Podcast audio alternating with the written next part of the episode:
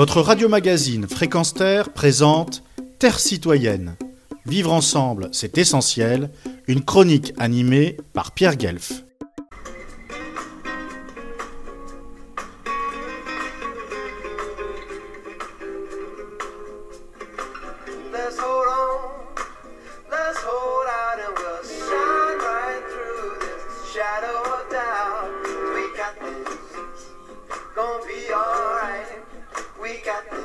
La première chronique consacrée à Que faire de Jane Fonda expliqua la stratégie inspirée par Greta Thunberg à organiser 14 vendredis alerte incendie à Washington et donner la parole à mains experts, scientifiques et militants pour le climat et la démocratie.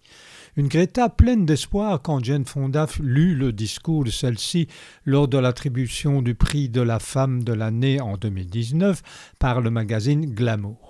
Si une ado suédoise, femme de science, qui n'achète plus de vêtements et ne prend pas l'avion, qui ne s'est jamais maquillée et n'est jamais allée chez le coiffeur, peut être élue femme de l'année par l'un des plus grands magazines de mode, je me dis que rien n'est impossible, déclara Greta. Néanmoins, pour ce faire, la conscientisation se poursuivit au fil des vendredis, où il fut question du pacte vert traitant des enjeux environnementaux et climatiques, limitation à un degré et demi, l'augmentation de la température terrestre, réduction de 40 à 60% des émissions de CO2, meilleure qualité et protection de l'eau, qui est un bien public relevant de l'intérêt général et qu'il y a lieu de réclamer à sa commune d'adhérer au label communauté bleue qui privilégie les citoyens et non les actionnaires de multinationales de l'eau. Également de favoriser la performance énergétique des bâtiments, régler le problème des décharges toxiques, faire la promotion de l'agriculture familiale, s'occuper du sort des peuples autochtones, des minorités, des travailleurs pauvres et ruraux, des communautés vulnérables, du monde ouvrier. À chaque vendredi, Jane Fonda, parfois arrêtée et mise au cachot, prit la parole. Je souhaite que les gens voient la crise climatique comme une chance de créer un monde de nouvelles possibilités pour plus de justice, de prospérité et de santé. Un vendredi, alerte incendie fut spécialement dévolu aux océans et il y fut dénoncé avec vigueur les terrifiants méfaits de la pêche industrielle.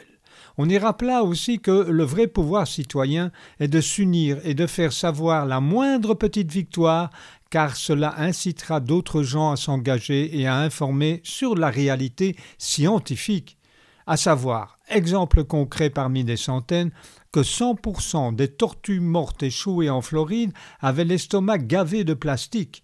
N'oublions pas que nos activités terrestres ont un impact sur la mer, clama-t-elle. Pilier de l'industrie fossile et grand moteur du changement climatique, le plastique issu du pétrole, comme on le sait, génère des toxines de son extraction du sol à nos cuisines et salles de bain jusqu'à son élimination.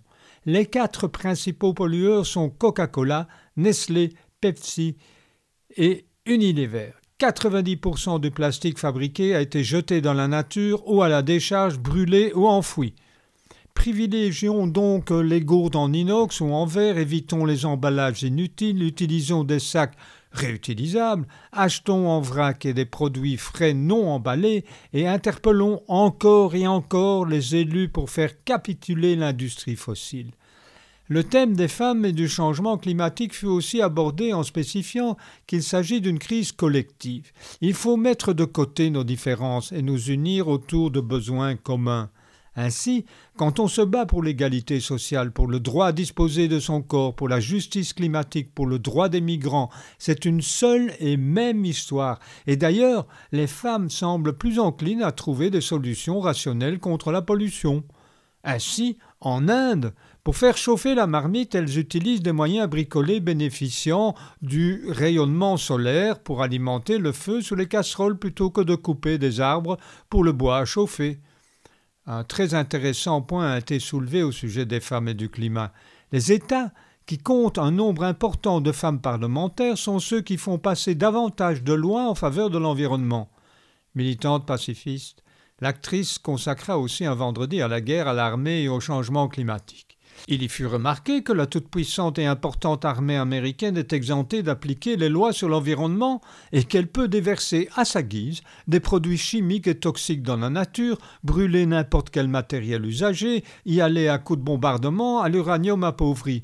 Gageons qu'elle n'est pas la seule à agir de la sorte. Pensons aux autres membres de l'OTAN, aux armées russes et chinoises. Mais nuance importante, l'armée américaine possède 800 bases dans le monde entier et son budget est plus important que les programmes sociaux et le Pentagone, qui est le QG de la défense aux USA, est l'organisme public qui consomme le plus d'hydrocarbures au monde que chacun d'entre nous fasse pression sur les élus et vérifie si les organismes dont on est membre ou affilié, la banque par exemple, n'investit pas dans le complexe militaro-industriel.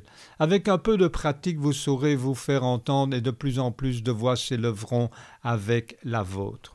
Celle, par exemple, pour dénoncer que les sociétés pollueuses stockent et déversent principalement leurs produits toxiques dans des lieux habités par des communautés pauvres et non blanches, ou encore comme il fut démontré que s'il est illégal à une entreprise pétrochimique de s'installer près d'une école, il est légal qu'une école s'installe près d'une entreprise pétrochimique. Le capitalisme n'est pas à une contradiction près, n'est-ce pas?